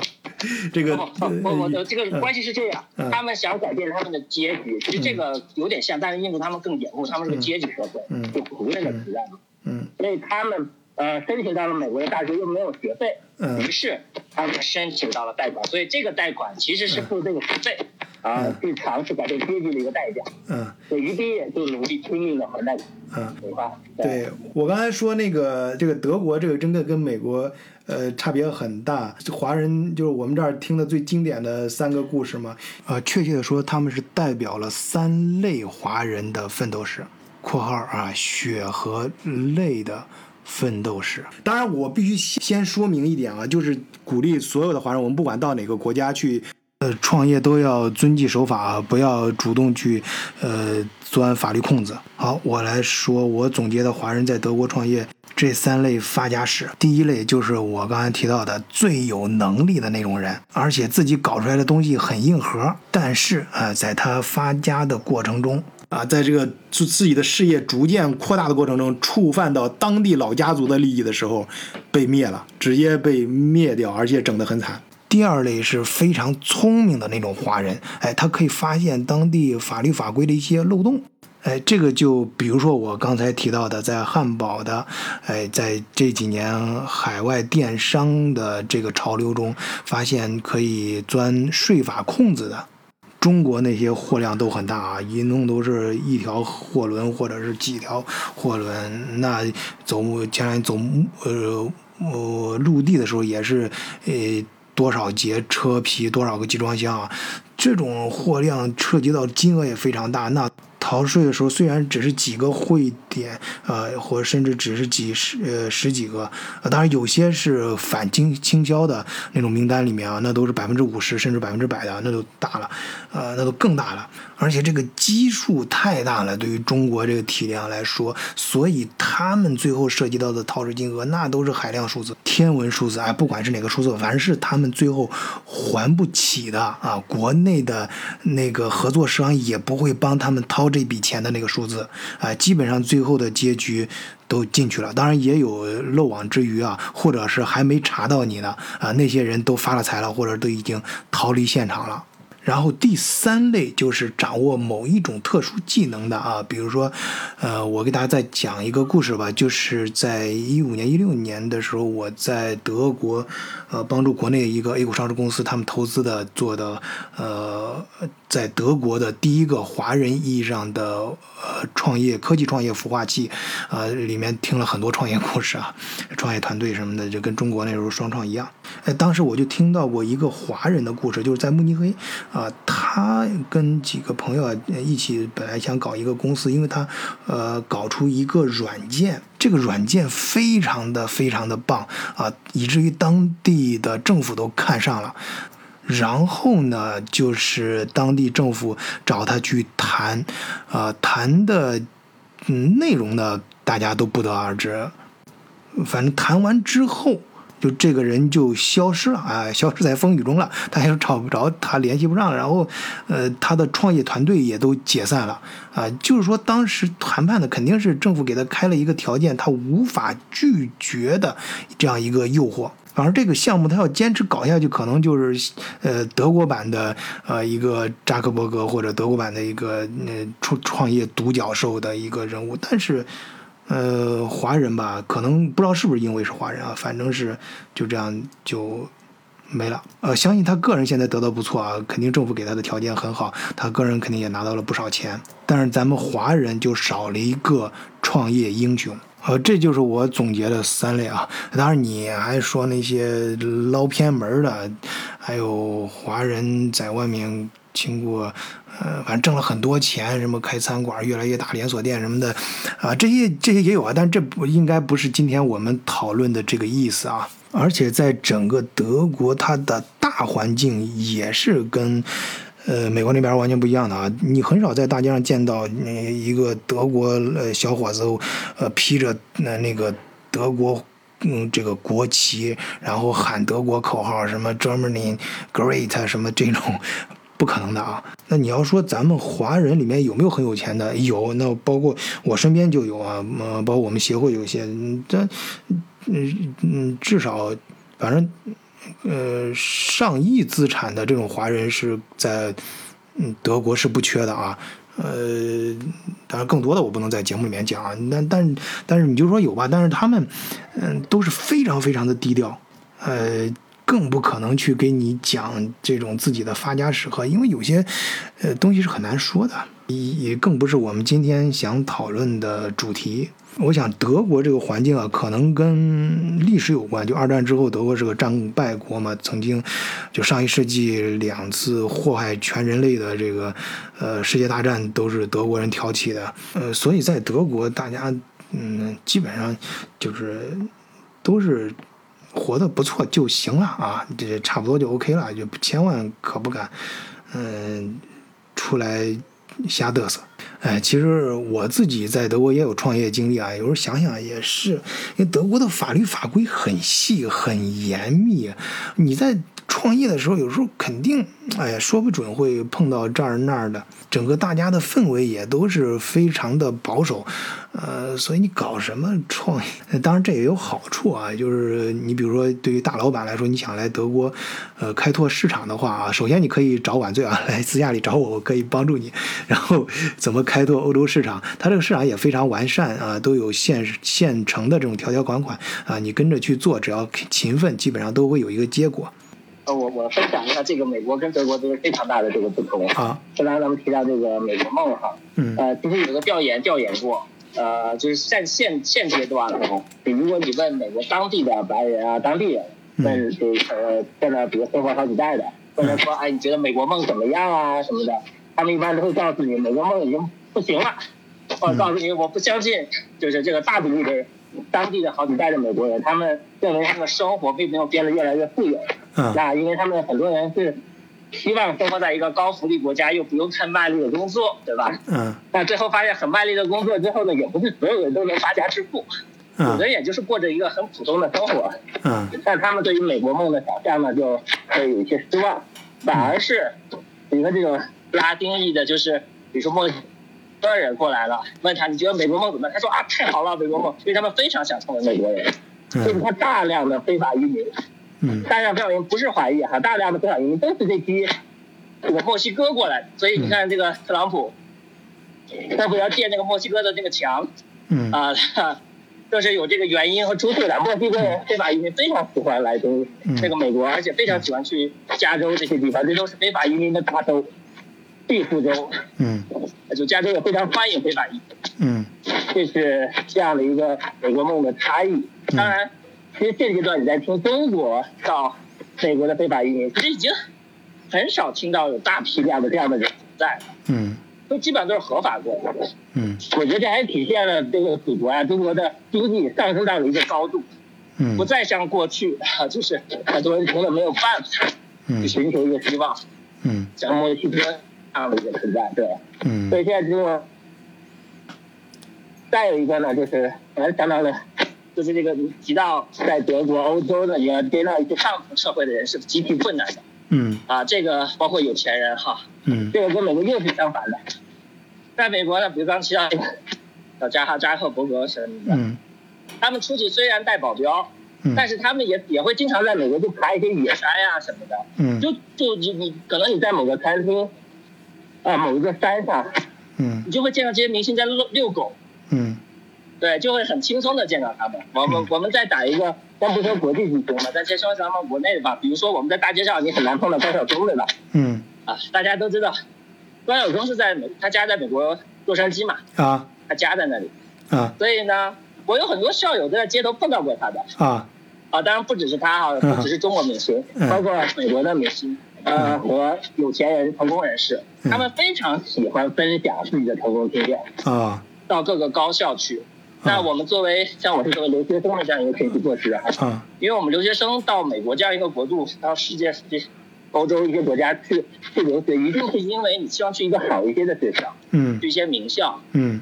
那你去这些好的学校、名校的时候，就会有大量的成功人士，无论是美国当地的，还是世界的，还是咱们国内大陆的，大量的知名的成功人士会到学校里做分享，嗯。因为他们认为这些都是未来有希望的一，就是希望投注更多的精力在他们身上，让他们变得更好。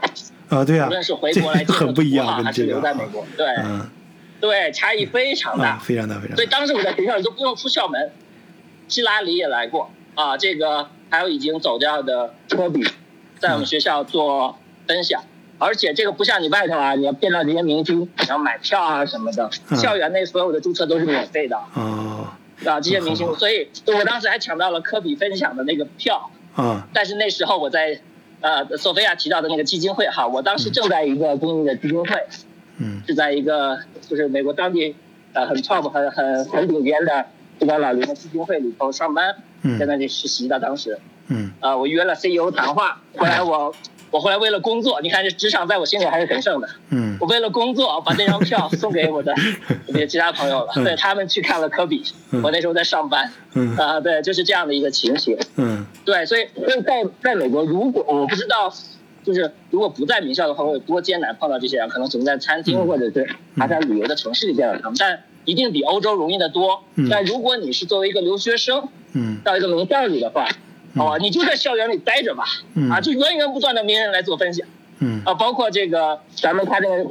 电影《知名》里的那个，不是黑黑人被歧视那个电影《嗯。绿皮书》，嗯，对吧？对啊，他都呃啊对，都主演都过来在我们学校里头做分享的。嗯。对，就是就是。随处可见的明星嗯。在洛杉矶，啊，是有你你指的有钱人那个能问一下你你是哪个学校学？校里啊，我是南加州大学的，所以就是洛杉矶呃，我们学校反正比较活跃两个学校，一个是南加州大学，简称是 USC，啊还有一个呢是 UCLA，是加州大学分校嘛，洛杉矶分校。啊我们两个学校一个红校阵营，一个蓝蓝校阵营。嗯那 USC 呢？那咱们中国爱说是自己是红色的，是吧？嗯那我们 USC 的校服就是红色啊，所以我是红色阵营的。对，然后 UCLA 呢是蓝色阵营的。嗯对，我们是两个阵营嗯在这个对抗。当然，洛杉矶还有很多好学校哈，加州理工那就更棒了，对他们就更棒了，嗯啊又出了很多诺贝尔奖了，他们。嗯。但我还想分享一个点，很迫切想分享，就提到这个阶级社会的问题。嗯呃，其实我在洛杉矶之后，我在第一年，我加了很多当地的华人的活跃的这个社会运动的群哈，想迫切的学习不同的文化、中美的差异，嗯去丰富自己。那在这种群里头呢，就当时有个华人的群主，没过两年，他到美国没有几年的，然后但是他挺他他还是挺会运作的吧，反正后来我看他的朋友圈，嗯他经常被川普川普后来当总统了嘛，特朗普。他嗯经常被特朗普邀请去白宫参加活动的，哇什么复活节呀、这么厉害啊什么中国春节啊、嗯。美国青年啊，都被邀请过去的，经常看到的。然后，而且他还会会站到很前面，他嗯面面对的就是呃特朗普和他夫人在那里读稿子，啊，啊他发一些他自己录的小视频，啊这肯定就变成独家了嘛，他自己录的，啊啊，他也很高兴录自己在那个画面里面，嗯。对，啊，他积极的融入了当地的社会，当然他是移民了哈，嗯。啊，我没有移民，但是我很喜欢去学习、去体验，看看他们的文化差异到底在哪里。然后我就能通过他的朋友圈都能看到这个特朗普的存在。嗯那我想，那所以你按照这个人脉关系去想，嗯那如果说我要找事情找特朗普去，有事情找他去谈，那我穿到这个人，嗯这个人呢再找一个特朗普的，比如说他的嗯负责他日程的人，嗯然后再这样我跟特朗普之间隔两个人，嗯咱们就就算这个手续繁琐一点，也就隔三个人啊啊。你这么算，就是我我我想拿这个例子来证明什么？嗯就是在美国，它体现的不是说你在哪个阶级上，他们提倡的财富当然会证明更有钱更厉害，嗯。但他们不会因为你特别有钱，或者你是个总统，然后比如说我们在一块吃饭的时候，嗯。我就得让着你，嗯。它不存在这个概念，嗯。它存在就是啊，你可能你很厉害啊，你很有钱嗯。啊，但是啊，我们还是平等的，这是嗯。美国的一个基本的文化理念。啊。就是对你不能因为你那个好，你好，你就可以随意侵犯我的权利，你可以不尊重我嗯。啊。这个在呃美国生活的时候，我觉得这个呃我体验还是挺深刻的。对，啊，就是说他们的对，服务员都会很仔细，就觉得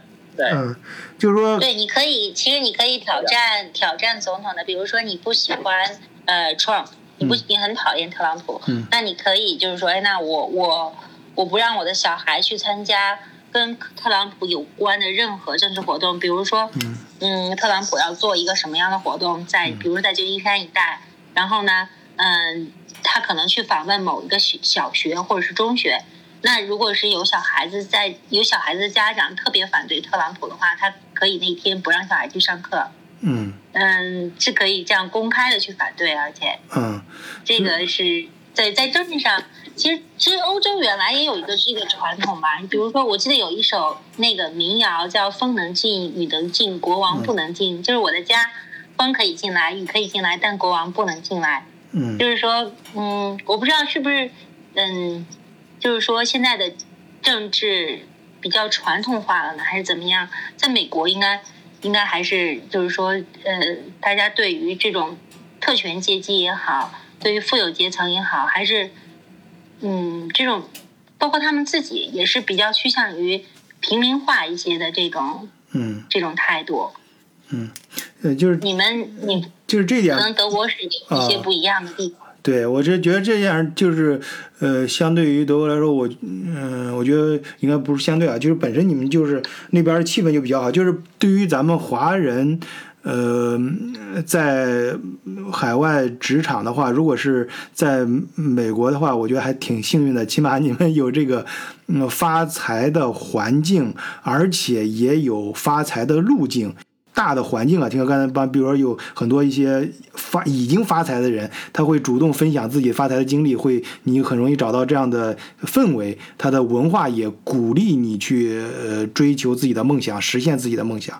然后呢，他整个社会呢也比较开放啊。刚才说的，你跟刚刚那个呃武先生说的嘛，你就作为一个平常的大学生，想创业大学生，你和总统之间可能你们的人脉关系也就只有隔两三个节点就可能。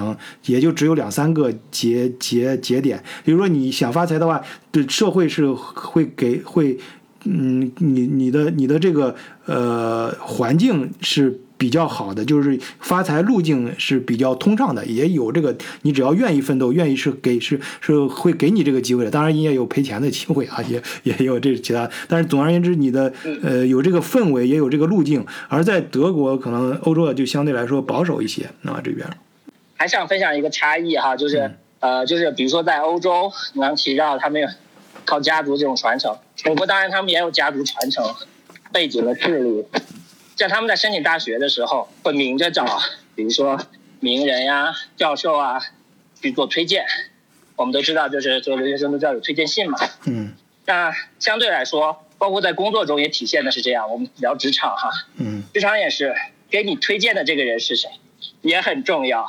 嗯。那这个在跟咱们国内职场差异还是蛮大的。国内职场虽然也开始做背调，也开始去询问这个人过去怎么样，但这种更多的是私下去进行，啊，就是尤其是重要的岗位，一般我这种背调是私下去进行。嗯。但是呢，在美国呢，它是让你这个面试的人自己去提出，你这个单位里头我们背调，你谁作为你的上司，最好是提供你的上司来，我们来了解你到底表现怎么样。嗯。那你如果有三份工作，但你每份工作如果想真实可信的话，你要提供三个，呃，可以给你质量保证的上司来提供，这这样的一个你的对你的工作的评价，嗯。这个我觉得还是更公开、透明和公更公正一些的。嗯。不像在国内职场，如果说简历呃有一些水分的话，是不太容易被发现的。嗯。啊。对，不像这个，这个是你赤裸裸的，你必须列出来，而且要写清楚他的联系方式，他们就要去做背调的嗯背景调查。嗯，嗯，啊，好的，呃，就说明听友们，如果你要是到海外求职的话，填简历的时候，你一定要注重真实性啊，因为人家的背调往往是比较到位的。好，今天节目也差不多了啊，我们最后再总结一下，每个人再做一下最终的发言吧。我觉得刚才我这边大概分享的主要是，呃，亚裔，尤其是华人这个族群在美国社会的。呃，经济层面，还有一还有这个一些简单的这个移民史，嗯，总结一下呢，就是说，如果我们在美国社会想要更好的生活呢，第一，我们要在这个 leadership，也就是说领导力上面，可能要发展的更好一些。嗯，比如说我们提到了印度裔，呃，在亚裔族群里面的表现是非常突出的，那我们可能。随着这个技术移民潮越来越深入的话，我们可能也能在这一块儿，呃，会有比较明显的提高吧。嗯，第二点就是说，呃，刚才我们谈到了这个电影还有艺术这方面，这个亚裔，尤其是呃华人族群被代表的这样一个机会，嗯，确实在美国社会里面，媒体大，尤其是主流媒体上，嗯。华人的这个发言的这个机会是很少的，呃，我是希望如果是在艺术创作或者尤其是这种媒体创作上，我们的亚裔可以有更多的代言人，嗯，替我们发声，嗯嗯，就是说，其实你最后想说的是，呃，对于。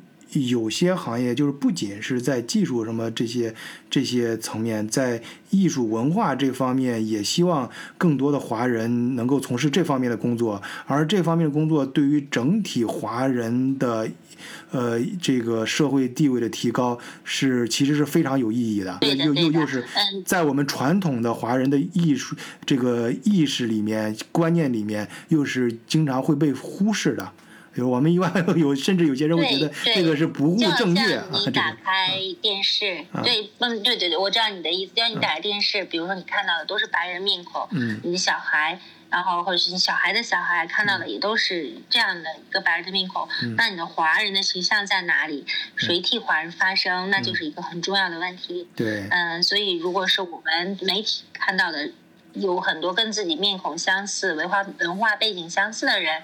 是在那里呃替我们去讲，尤其是，哎，那作为亚裔，我们真的有这么呃，在好莱坞或者是在这种嗯主流的媒体、主流文化里面，哎，有更多的呃领导力啊，或者是更多的这种嗯比较比较精英式的人物，嗯，哎去作为我们的代言人，那会。很不一样。虽然现在亚裔的这个经济条件在美国社会是第一名的，就是说你的家庭中位数是最高的。嗯。但是其他的层面确实是，嗯，呃，也需要提高的。嗯。呃，好，你可以努力努力啊！希望你可以成为这方面的代言人。哈 哈呃，就是作为一个留学生，其实当时到美国呢，虽然待的时间对于我们当地人来说并不久。但又比其他留学生要久一点，一年的是一个时间。嗯，我的感觉呢是这样：如果你去的是一个名校，嗯，那么就怎么样？就其实你缺的并不会是一个机会，因为很多时候我们都说成功需要可能需要一个遇到一个贵人来带你，嗯，可能你需要的是一个很珍贵的机会，一旦它到来，啊，你可能就会有个大的变化。但是我当时的感触呢是，就我觉得你看这么多的名人。这么多的成功人士来到校园里，而且你有与他们直接对话的机会，建立起关系的机会，而不是说你远远的听完讲座他就跑了。不是，有很多名人他会愿意留下来做一个小众的分享，在那个精英的领域里，尤其是对你自己的专业、自己的行业，你很容易见到这个领域里很顶尖的人。那在这个时候，怎么跟他们建立关系呢？这是一个很简单的一个逻辑，就是不是说你直接过过去那里寻求帮助，说啊你来帮帮我，这样是最让人瞧不起的，而是你到那里，你跟他，你告诉他，你的目标是什么，然后你做了哪些努力，你有哪些天分，你有哪些成绩，一定要落到最后面。对，你的目标和你最后的成绩在哪里？嗯，他看到了你的努力，看到了你的成绩，他就看到了你的天分，嗯那在这个时候，你又是一个名校的学生，嗯。那这个时候无论你是亚裔也好，中国人还还是华裔，还是说这个当地人，当他看到了你的价值的时候，嗯。他就会愿意帮你一把，因为他对你的帮助不只不是上对下施舍，嗯。而是他觉得，哎，你成长起来了，他作为你的一个临时的一个 mentor，嗯。他也是会获益的，嗯。因为他看到了你的价值。嗯。所以我我想强调的是，呃，在去学校的时候，第一一定尽量的去好学校，这是很重要的一个点。嗯。啊，对。对。那第二呢，就是在这个名校里头，不要浪费这么多机会，机会很多。其实就是我们都会进行选择，不是说啊一个很厉害的人来了，我们就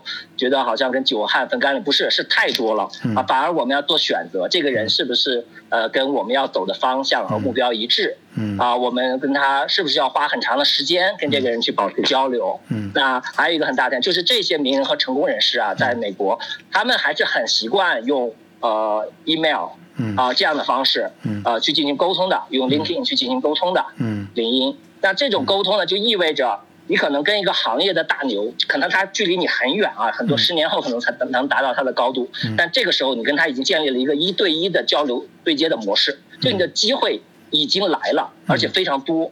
嗯。那我觉得对比我在国内的时候呢，你要见到行业顶尖的人，而且你要长期保持交流、维护这样的一个关系体系呢，相对来说难度还是还是有些大的，就花费的精力和挑战。嗯啊、那我所以我觉得，呃，如果作为一个留学生的话，第一申请到一个好学校，嗯。第二呢，呃，把自己的事业确实规划好，你要做什么，嗯。而且要做出呃该有的成绩来，每一步、呃去去跟这样的一个行业的一个导师们保持呃这样的一个交流，嗯呃这样的话呢，在你的事业的提升上会快很多，少走很多弯路。这样，嗯，嗯，好，你像我们这个嘉宾。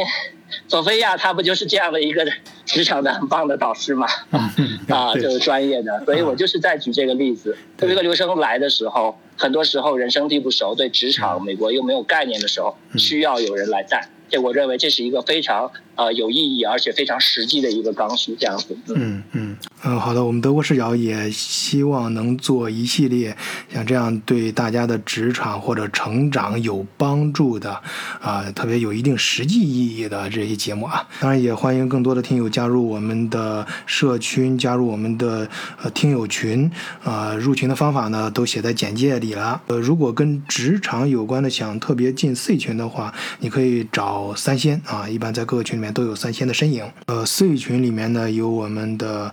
呃，索菲亚导师也有我们前面几期节目出现的商老板啊、比较重要的是，我们会定期发布一些职位啊、当然，一般我都会把这些呃铺到 每个群里面啊，所以大家也不用都往 C 里面挤。一般你入群的时候就顺其自然吧，一般三仙会给你安排一个比较呃好的去处。当然，有其他特别的事情也可以找我啊，私下里找我，我们都可以讨论。好，今天的节目就到这里，谢谢大家收听，祝大家周末愉快周。末愉快，拜拜非。常高兴跟大家分享，周末愉快，周末愉快。 कैसे कहूँ मैं ओ यारा ये प्यार कैसे होता है